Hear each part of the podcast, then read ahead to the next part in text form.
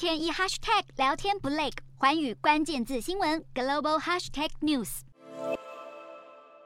一名男子连人带车被浑浊湍急的洪水冲走，警方紧急救人。中国湖南省湘西保靖县城区以及周边多个城镇，从六月二十九号晚间八点到三十号早上十一点降下特大暴雨，淹水成灾，河水漫过桥梁，多数路段交通受阻。当地气象台发布乡镇暴雨红色警报，过去十二小时雨量已经达到两百七十九毫米，打破了一九八零年七月四号保靖日降雨量一百八十九点二毫米的记录，而这难道是中国退林还耕惹的祸吗？中国网友表示，才下一场大雨就出现洪患，如果多下几天就更惨了。前阵子各地搞退林还耕，把山上与山坡地上的树全砍了，下场大一点的雨就泥水乱窜，处处都是灾情。江西先前遭遇洪灾，则是造成将近五十万人受损，经济损失达到人民币五点二亿元，大约台币二十二点八亿。未来几天，中国南方多个省份依旧面临暴雨天气，